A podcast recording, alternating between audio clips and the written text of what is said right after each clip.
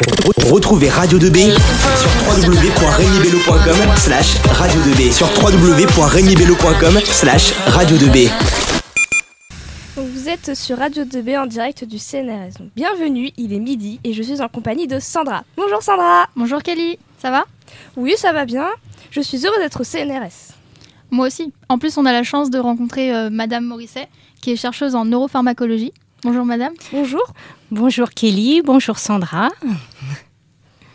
Donc, pendant cette émission, nous allons vous poser quelques questions sur votre métier pour ensuite enchaîner sur votre parcours. D'accord. Bah, du coup, je commence. Euh, Est-ce que vous pouvez nous présenter du coup le CBM Oui. Donc euh, le CBM, c'est le Centre de biophysique moléculaire. Donc euh, c'est un laboratoire du CNRS. Et donc en fait, euh, le CBM, c'est vraiment un institut particulier parce qu'il est à l'interface de plusieurs disciplines. Donc il y a à la fois des biologistes, des chimistes et des physiciens.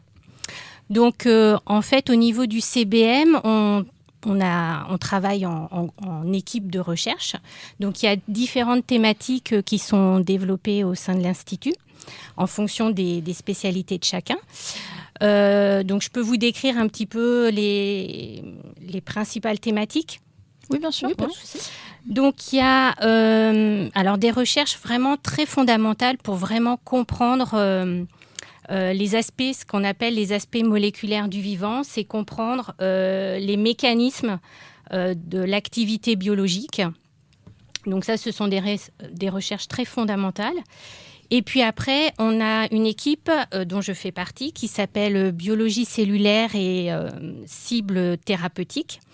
Donc là, ce sont plus des biologistes qui, travaillent ensemble, donc pour vraiment euh, essayer de trouver euh, des nouvelles euh, thérapies dans différents domaines, donc que ce soit le cancer ou dans le domaine des neurosciences. Donc moi, je vous parlerai un petit peu plus de, ce que je fais dans, ce domaine-là tout à l'heure.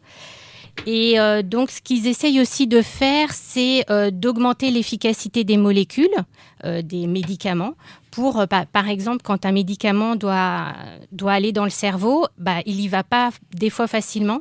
Donc, on essaye de trouver des stratégies pour augmenter comme ça l'efficacité des, médicaments. Euh, c'est euh, nous ce qu'on appelle la vectorisation des médicaments pour essayer qu'ils arrivent mieux dans le cerveau, parce que c'est le cerveau que je connais mieux, donc c'est ce, que- c'est ce dont je vais vous parler principalement aujourd'hui. Et puis, on a aussi un- un- un- une, autre équipe de recherche au niveau du CBM qui euh, travaille plutôt sur l'imagerie. Donc, euh, on a euh, un, appareil, un, IRM, qui permet de faire bah, des images du cerveau. Et donc, il y a une équipe de chimistes qui essaye de développer aussi tout ce qui est agent de contraste pour augmenter euh, bah, la, la- la- la sensibilité des méthodes et augmenter euh, no- no- notre capacité à, à voir euh, ce qui se passe dans le cerveau.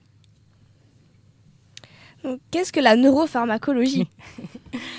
Alors, euh, la neuropharmacologie, eh bien, euh, donc il y a, deux mots dans neuropharmacologie. Il y a neuro, donc c'est euh, étudier ce, qui, se passe au niveau du, cerveau.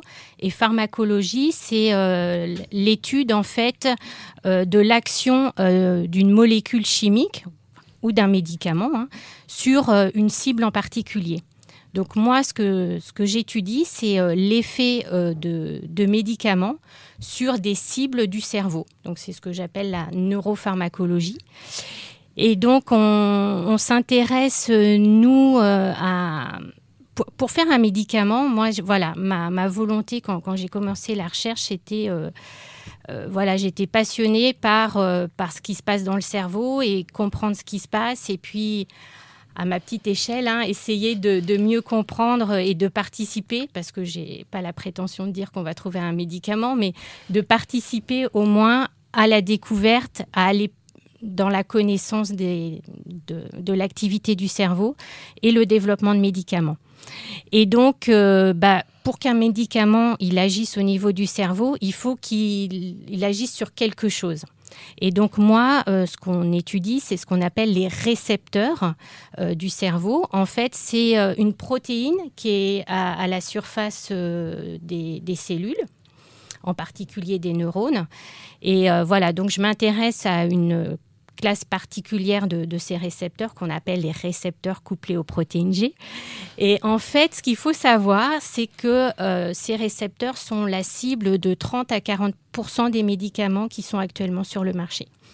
Donc c'est vraiment euh, une cible vraiment intéressante pour, euh, pour essayer de trouver des, des nouvelles molécules chimiques à visée thérapeutique.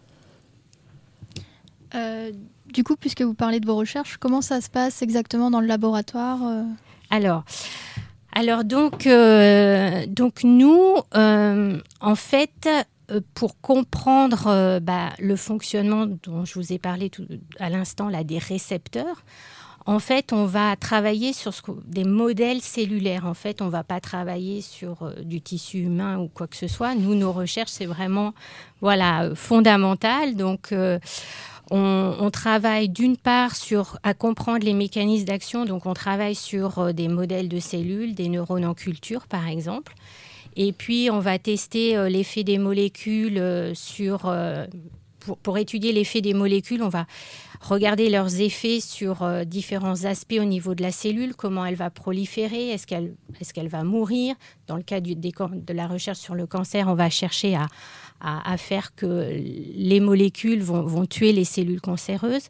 Donc on va regarder tout ce qui est prolifération, voilà, migration des, cellules. Et puis on regarde vraiment à, l'intérieur de la cellule ce qui va se passer.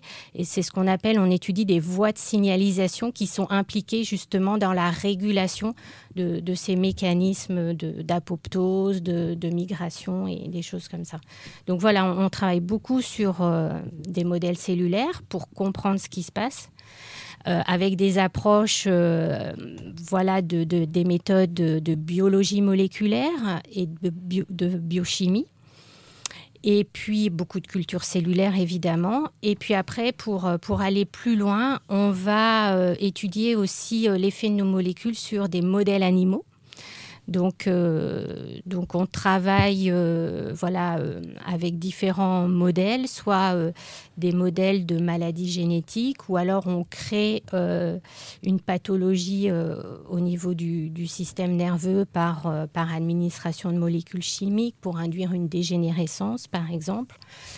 et puis voilà, donc c'est, on va de l'aspect moléculaire jusqu'aux études chez l'animal. Avez-vous déjà réussi à créer un médicament qui peut être efficace contre le cancer? Alors, on aimerait bien. Comme je vous dis, en fait, ce qu'il faut savoir, c'est que dans notre, dans notre domaine, euh, la recherche, ça prend, ça prend beaucoup de temps. Mm. C'est-à-dire que pour faire euh, une molécule médicament, il faut presque 20 ans de recherche. Donc nous, déjà, rien que pour essayer d'identifier... Euh, euh, déjà de comprendre, en fait, quand, quand on s'intéresse à une pathologie, déjà il faut comprendre pourquoi il y a cette pathologie. Il y a forcément un dérèglement euh, de, la cellule. Soit c'est un dérèglement bah, des récepteurs qui nous intéressent, ils sont surexprimés, sous-exprimés, dérégulés, ils ne fonctionnent pas bien. Donc euh, il faut déjà comprendre pourquoi il y a la maladie. Donc c'est vraiment une recherche fondamentale de comprendre les mécanismes qui sont à, l'origine de la maladie. Donc ça, c'est vraiment ce qu'on essaye de, faire euh, avant tout. Et puis après, euh, c'est de, de, rechercher des, des molécules euh, médicaments. Et ça, on ne fait pas ça tout seul. Hein. On fait ça en collaboration avec euh, des, équipes de chimistes. Donc nous, ici, euh, euh, particulièrement dans l'équipe, on travaille avec des, chimistes qui sont localisés là sur le campus orléanais de l'ICOA. C'est un institut de, chimie organique et analytique. Et puis on travaille aussi avec des équipes de Strasbourg qui font aussi du, des, études bioinformatique aussi pour essayer de, modéliser parfois nos, cibles d'intérêt pour faire euh, ce qu'on appelle du criblage euh, virtuel pour essayer de, comme ça de, tester beaucoup beaucoup de molécules de façon virtuelle avant que nous les biologistes on, n'étudie que quelques molécules parce qu'on n'a pas la puissance de, tester beaucoup, beaucoup de molécules. Donc déjà, voilà, on travaille avec, en collaboration avec des, chimistes. Et, et je me rappelle plus la question parce que je parle beaucoup. C'était si vous pouviez, enfin si vous avez réussi à créer un médicament qui pourrait ah oui, voilà. le cancer. Donc euh, voilà, c'est vraiment une recherche de, de, de, plusieurs années. Donc euh, déjà d'identifier une molécule intéressante. Je dirais que nous, euh, voilà, moi j'ai commencé un, un, projet en gros en 2013 sur une, on essaye de de cibler euh, un cancer du cerveau qu'on appelle les glioblastomes, qui sont très résistants au cancer actuel. Donc on a commencé nos recherches en 2013. Là, on commence à avoir peut-être une molécule intéressante qu'on va tester euh, chez l'animal. Donc quoi, déjà, il y a six années de recherche. Et après, euh, nous, on n'a pas la capacité de tester la molécule chez l'homme ou dans des études précliniques. Il y a, plein d'études précliniques qui, sont faites. Euh, et donc, euh, voilà, un médicament, ça passe par des développements cliniques. Il y a une phase 1, une phase 2, une phase 3 chez l'homme pour tester bah, de l'innocuité de la molécule. Et ça, ces tests cliniques, ça prend entre 5 à 7 ans. Donc euh, voilà, donc c'est un processus très long. Et puis, bah, si on a une molécule qui nous est intéressante sur nos cellules, euh, bah, faut qu'elle ait vraiment euh, aucun, aucune toxicité chez l'homme, pas d'effet secondaire. Donc il y a très très peu de, de molécules candidats qui passent en fait les différentes étapes et qui vont en fait conduire à un médicament. Donc euh, c'est très dur et très long. Merci, beaucoup. Euh, du coup, vous venez de nous dire que c'était très long quand même de les recherches. Ça vous vous n'êtes pas démoralisé Ça vous décourage pas? Non, non, non, parce que bah on croit à ce qu'on fait et puis euh, voilà, faut persévérer. on est alors quand on travaille en recherche, on n'est pas tout seul, on est au sein d'une équipe. Euh, donc, euh, bah, c'est vrai qu'il y a des hauts, il y a des bas, parce que quand on a des résultats qui sont pas à la hauteur de nos espérances, euh, voilà, des fois, bah, il y a des projets qui s'arrêtent parce que, bah, pour, pour faire un projet de recherche, en fait, on émet des hypothèses et on essaye de valider nos hypothèses. Bah, malheureusement, des fois, nos hypothèses, elles sont pas bonnes et puis, bah, faut à un moment donné décider d'arrêter le projet. Donc du coup, euh, voilà, c'est des hauts et des bas, mais euh, il faut rester motivé. Et puis on est, voilà, pour être chercheur, il faut travailler en équipe. Et voilà, c'est se soutenir entre nous, c'est aussi bah, de discuter. Quand euh, bah, les résultats sont pas là, on essaye euh, lors de réunions d'équipe, euh, lors de réunions entre collaborateurs, de, discuter des, difficultés qu'on rencontre, pourquoi pourquoi ça marche pas, qu'est-ce qu'il faudrait améliorer. Et du coup, parfois on peut trouver des solutions et puis c'est une voie qui s'ouvre et des nouvelles idées et des nouvelles recherches. Merci. Comment sont financés vos projets de recherche? Alors, bah là encore, c'est pas pas évident. Donc le, CNRS euh, donc euh, donne un, soutien euh, au, laboratoire et euh, donc, euh, le laboratoire euh, redonne aux, équipes de recherche un, certain montant pour, financer nos recherches. Néanmoins, voilà, c'est surtout en biologie, ça coûte cher de, faire des études sur le vivant. Et donc, on est obligé d'aller chercher de l'argent pour, financer nos, recherches. Et malheureusement, pour un chercheur, ça prend beaucoup de temps. Euh, malheureusement, voilà, il faut qu'on réponde aux appels à projets. Donc, ce que l'on fait, il y a des appels d'offres au niveau national, euh, ce qu'on appelle l'Agence nationale pour la recherche, l'ANR, qui finance des projets de recherche. Euh, dans différents domaines. Donc euh, voilà, on peut postuler, il y a 5% de, succès, donc euh, c'est quand même très peu. Donc euh, on essaye de trouver des financements autrement, donc auprès des associations. Euh, donc nous, dans notre cas, on a l'association pour la Ligue contre le cancer qui finance nos recherches. On a d'autres d'autres associations aussi pour la sclérose latérale amyotrophique qui finance nos recherches. La Fondation pour la recherche médicale euh, donc, et puis certainement d'autres associations. Euh, voilà, j'ai d'autres collègues qui, sont financés par, euh, par d'autres associations. Donc, c'est vraiment très, très important pour nous. Je dirais que 90% de notre budget vient de, de, financement extérieur, d'associations, de financements nationaux. Et la région centre, je tiens à le souligner, il faut que je cite la région centre, qui finance beaucoup la recherche en région et donc ça, c'est très très important pour nous euh, parce que la, la région euh, voilà, finance des, des, projets de recherche et nous permet euh, d'avancer dans nos recherches fondamentales. Donc ça, c'est aussi très important. D'accord, merci. du coup, puisqu'on parle de financement, comment vous faites pour motiver les personnes extérieures à vous donner cet argent justement?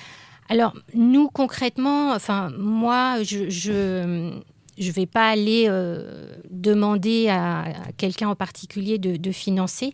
Tout ça passe par les associations. Donc c'est vraiment euh, le, tout le travail en amont que font les associations pour aller euh, chercher bah, des, dons, motiver bah, toutes les voilà, euh, les, personnes en, France là qui pour soutenir euh, nos, travaux de recherche. Donc c'est les associations qui récupèrent l'argent et après c'est les associations via des appels à projets. Donc euh, on répond en fait à des appels à projets qui sont coordonnés par les différentes associations. voilà, la Ligue contre le cancer, par exemple. Les projets que l'on propose sont évalués auprès d'experts scientifiques et puis après, euh, en, fonction voilà, de la qualité ou, du sujet qui est, proposé, euh, voilà, les associations décident de financer tel ou tel projet. Euh, voilà. Mais c'est évalué par des experts scientifiques. et les, associations voilà, redonnent les dons aux chercheurs par, ce biais-là. Bah, merci beaucoup. Et en parlant de projets, quels sont les projets que vous faites en ce moment? Alors en ce moment, on a différents projets. On, travaille donc, euh, comme je vous l'ai dit, donc moi je, travaille sur des, récepteurs euh, du, cerveau. Et en particulier, je m'intéresse aux récepteurs de la sérotonine. Donc la sérotonine, euh, voilà, c'est un neurotransmetteur du cerveau qui est impliqué euh, dans, dans, plusieurs euh, pathologies. Je pense que, je ne sais pas si vous connaissez voilà, le, rôle de la sérotonine dans tout ce qui est euh, régulation de, de, l'humeur. Donc en fait, quand il y a une dérégulation du système sérotoninergique, par exemple, ça peut entraîner des dépressions. Et donc, il y a beaucoup de, par exemple, les antidépresseurs sont, sont des molécules qui vont augmenter comme ça les taux de sérotonine dans le cerveau. Et puis, il y a d'autres euh, données qui montrent euh, le rôle de la sérotonine pour, euh, et d'un récepteur en particulier, le, récepteur 5-HT7 sur lequel je travaille, et de son implication dans le traitement de la douleur. Donc là, par exemple, il y a deux ans, on a eu un projet soutenu par la région pour tester des nouvelles molécules pour le traitement de la douleur. Donc euh, voilà, c'est un, aspect que, l'on développe au sein de l'équipe. Un autre aspect euh, important, donc, euh, c'est le, les, cancers du cerveau. Donc on travaille sur des glioblastomes, qui sont des cancers très résistants qui représentent 2% des cancers et qui sont des cancers rares mais très très agressifs euh, puisque voilà, les glioblastomes, la, moyenne de survie des, patients euh, lorsqu'ils ont reçu le, diagnostic est inférieure à deux ans. Donc euh, actuellement, il n'y a pas de traitement efficace puisque les patients deviennent résistants au traitement. Donc notre objectif, c'est voilà, de comprendre bah, pourquoi les patients deviennent résistants au traitement. Donc vraiment, on, essaye de, voir aussi qu'est-ce qui se passe, quels sont les, je vous ai parlé tout à l'heure, les, récepteurs impliqués. Certains peuvent être euh, dérégulés, comment ils sont dérégulés, pourquoi ils sont dérégulés? Donc ça, c'est l'un de nos, projets de recherche. Et puis, comme vous l'avez compris, j'aime euh, comprendre les choses pour ensuite proposer des nouvelles thérapies. Donc là, on s'intéresse sur euh, sur un récepteur en particulier qui nous paraît intéressant pour euh, le traitement de, cette pathologie. Et on a actuellement en essai une molécule euh, qui serait, qui serait intéressante. En tout cas, sur nos tests in vitro, euh, on a un effet sur, sur les cellules puisque ça tue les cellules cancéreuses résistantes. Donc voilà nos, nos projets actuellement. Merci beaucoup. Nous allons faire une petite pause musicale. Retrouvez Radio 2B sur www.regnibello.com slash radio 2B sur www.regnibello.com slash radio 2B. Du coup, bonjour à tous. Euh, on est toujours sur Radio 2B en direct du CNRS, toujours en compagnie de Madame euh, Morissette, chercheur en neuropharmacologie. Donc, à propos de recherche, quelles sont les pathologies que vous étudiez en dehors du cancer?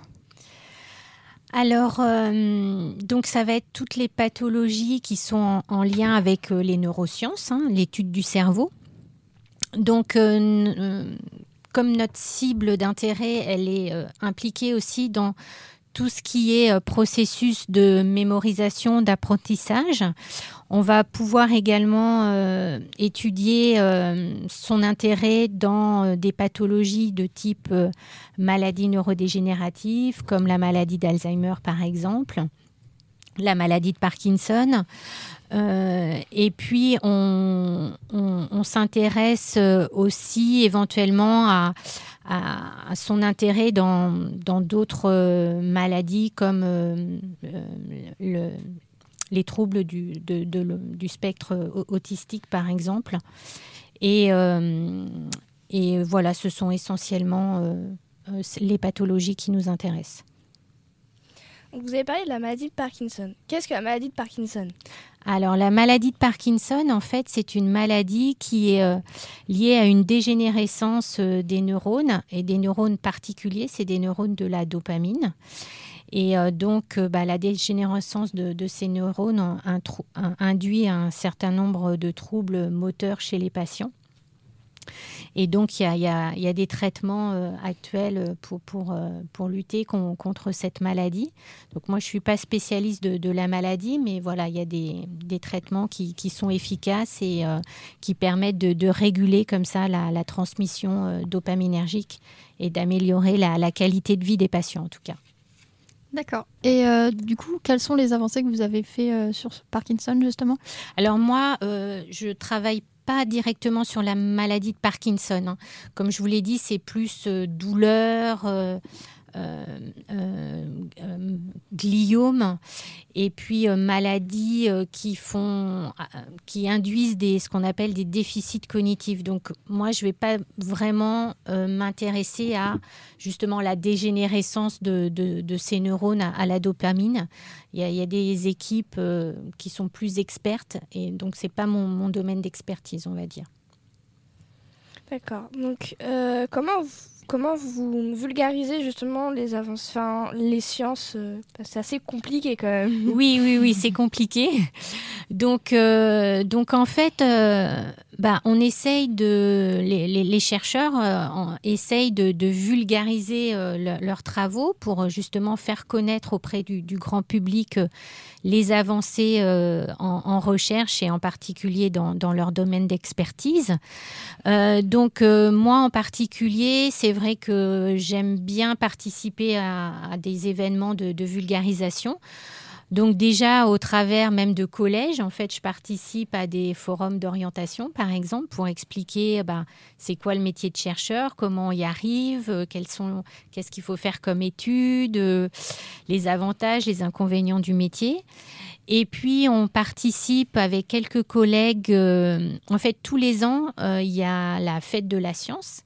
Euh, et donc, tous les ans, sur Orléans, est, organisé bah, des, ateliers pour, pour faire connaître ces, recherches. Donc, voilà, avec des chercheurs, on, participe régulièrement à, à ce type d'événements. Et puis l'an dernier, donc c'est avec mes collègues de, de, l'INEM, donc le laboratoire qui est juste à côté, qui sont aussi des chercheurs qui travaillent dans le domaine des, neurosciences.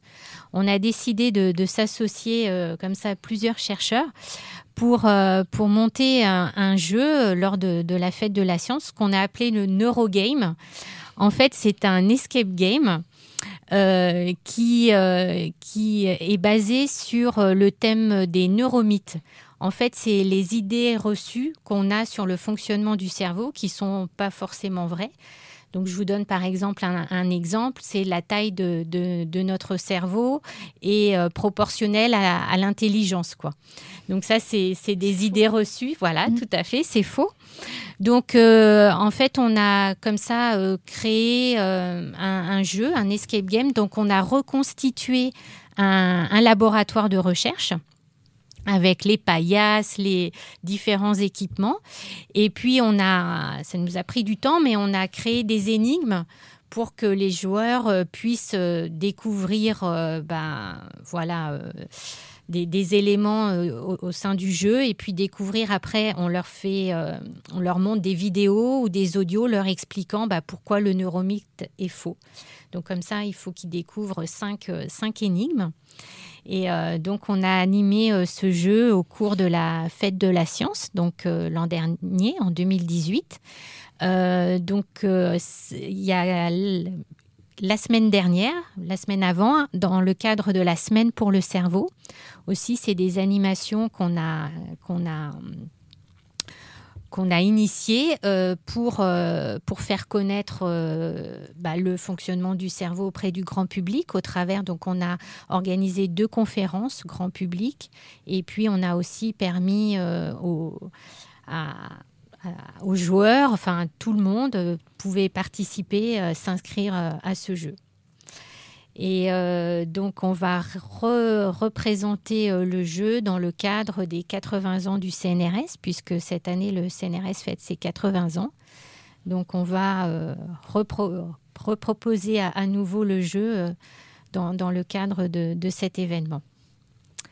Donc, voilà pour les actions de vulgarisation. Également, ce qu'on va essayer de faire aussi, c'est comme on est soutenu par des associations, c'est aussi euh, aller expliquer nos recherches euh, auprès des, associations, peut-être rencontrer aussi des, malades pour leur expliquer euh, voilà, ce que, ce que l'on fait et l'avancée de nos recherches pour mieux comprendre certaines pathologies.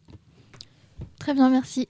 du coup, en parlant de grand public, est-ce que prochainement vous avez l'intention de de rencontrer des jeunes euh, au lycée ou au collège pour leur expliquer votre métier alors euh, là, du coup, bah je, rebondis sur euh, voilà. Du coup, bah, c'est pour ça que j'avais accepté votre invitation, rencontrer des, lycéens qui, veulent, qui s'intéressent à la science.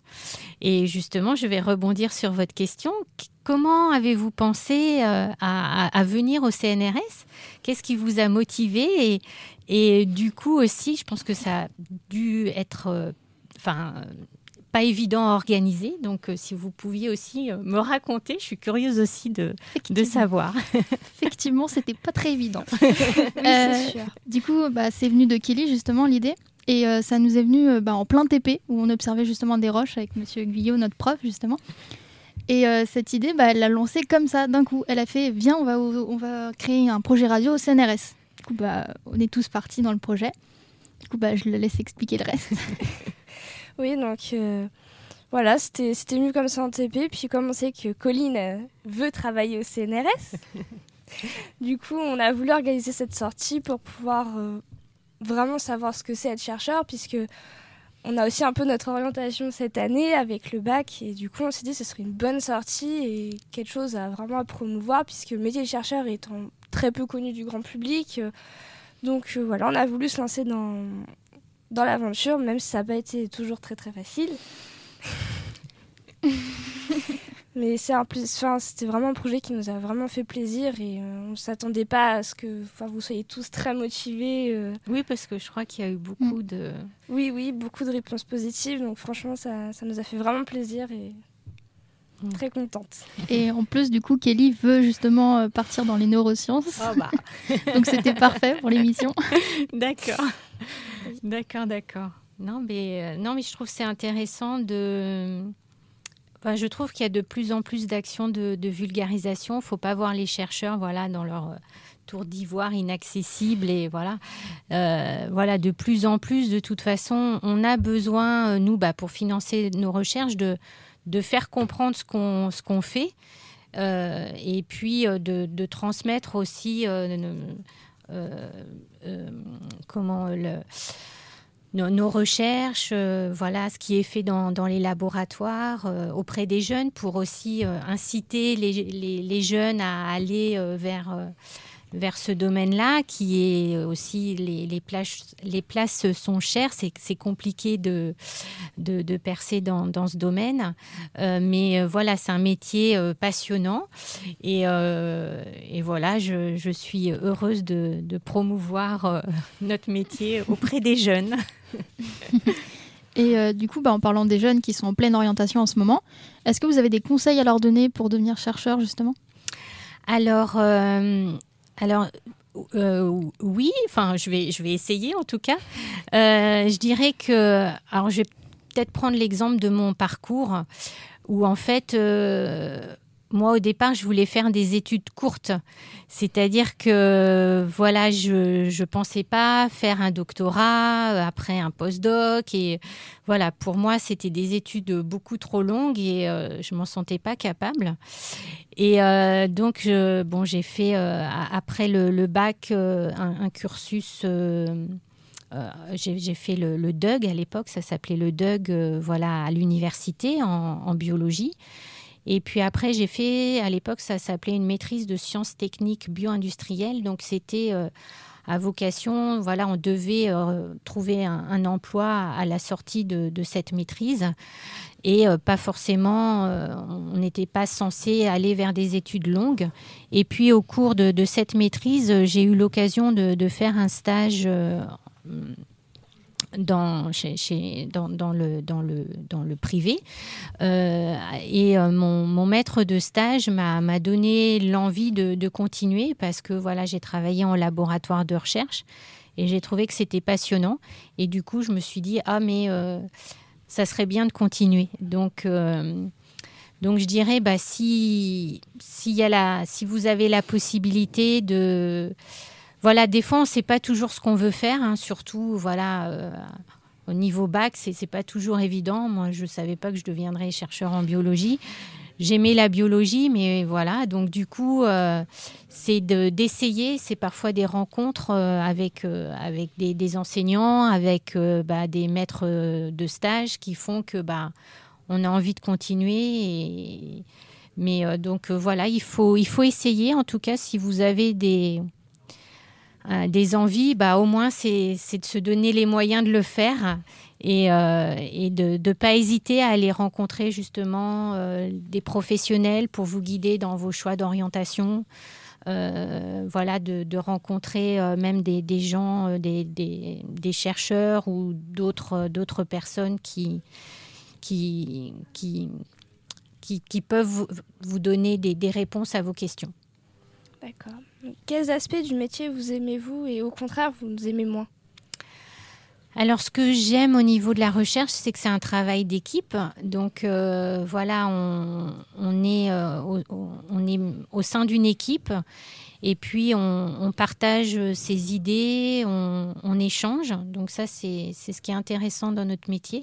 C'est qu'on travaille aussi euh, grâce à des collaborations. Donc, on a la chance de, de pouvoir euh, rencontrer des, personnes qui travaillent pas seulement à Orléans, mais euh, autre part en, France et puis même euh, parfois à l'étranger. Donc ça nous donne aussi l'occasion d'a- d'aller discuter avec des collaborateurs, des collaborateurs pardon, à l'étranger. Euh, ce qui est intéressant aussi, c'est qu'on peut, euh, comme ça, euh, expliquer nos, résultats, montrer nos résultats au travers de conférences, de, congrès scientifiques. Donc là encore, ça nous permet de, bouger, de voyager, de rencontrer des personnes qui travaillent dans notre domaine Et ça permet aussi d'avoir de nouvelles idées, de nouvelles collaborations. Et ça, c'est ça, c'est passionnant dans, dans, notre métier, c'est de pouvoir euh, échanger et, discuter avec euh, avec d'autres personnes. Après, les, les, les, points euh, plus négatifs, c'est ce que je vous disais. maintenant, on est obligé d'aller d'aller chercher nos financements, et donc ça nous prend malheureusement, je trouve, trop de temps, et au détriment de la recherche pour voilà, parce que il faut faire avancer la recherche, mais le fait de devoir aller chercher nos, financements, euh, ça, ça, prend trop de temps, trop de, trop de tâches administratives à mon goût. Euh, en parlant de personnes rencontrées, du coup, euh, est-ce que parmi elles, il y a des personnes qui ne sont pas chercheuses ou qui sont ah tout oui, simplement oui. alors, quand je parle d'équipe, c'est pas forcément une équipe que de chercheurs. Pour faire une équipe, il faut des ingénieurs, des techniciens il y a aussi des animaliers et il n'y a pas que des chercheurs. Hein. Quand moi je parle d'équipe, c'est euh, une équipe avec justement euh, du personnel technique pour, pour, faire, pour nous aider, qui font aussi du développement de nouvelles méthodologies. Donc, donc ça, c'est très important. Et euh, du coup, euh, voilà, euh, il faut, il faut, on, rencontre voilà des, personnes qui sont biologistes. Moi, par, par exemple, j'ai aussi rencontré des biologistes, mais ça peut être des chimistes ou même des physiciens. Donc c'est, voilà, en plus, on, on, a la possibilité de rencontrer des personnes qui, qui interviennent au niveau de la recherche à, à différents niveaux, quoi. D'accord, merci beaucoup. Comment vous vous répartissez le travail? Alors, comment se répartit le travail? Eh bien, euh, euh, là encore, travail d'équipe. Euh, alors, moi j'organise au sein de l'équipe le travail en fonction des projets de recherche. C'est-à-dire que chaque personne s'investit, enfin, un groupe de personnes va s'investir sur un projet et euh, au sein de ce projet, par exemple, il peut y avoir un, étudiant en thèse, un, ingénieur d'études, un stagiaire. Et puis sur un autre projet, on a euh, comme ça d'autres personnes, un, un post-doctorant qui va travailler sur un projet, aidé aussi par euh, un stagiaire ou, ou, des ingénieurs. Donc la répartition du travail, elle se fait comme ça, c'est surtout par projet de recherche. Et puis, euh, nous, en tant que chercheurs, on essaye de faire en sorte de donner les moyens à l'équipe pour travailler. Donc, on, cherche les, financements. Et puis aussi, on, est en charge de l'écriture souvent des, publications. Parce que voilà, pour... Euh, euh, pour diffuser nos résultats, on est amené à, écrire des articles scientifiques. Donc, on se charge aussi de, l'écriture scientifique et de la, euh, après, il faut qu'on fasse des rapports d'activité sur nos recherches aussi. Donc, on est en charge de, ces rapports, justement, auprès des associations, des choses comme ça, euh, euh, pour présenter les, résultats obtenus suite, suite à, nos recherches. Bah, du coup, merci beaucoup. Donc, on va s'arrêter là. en parlant d'équipe, justement, tout à l'heure, avec Roman et Hélène, qui vont parler euh, des différents métiers euh, de la recherche. Vous allez pouvoir euh, en découvrir un peu plus. merci du coup Madame Morisset. Merci à Kelly aussi. Vous pouvez retrouver la radio 2B sur Facebook, Twitter, Instagram et Snapchat. Merci, à bientôt. Retrouvez Radio 2B sur www.regnibello.com slash radio 2B sur www.regnibello.com slash radio 2B.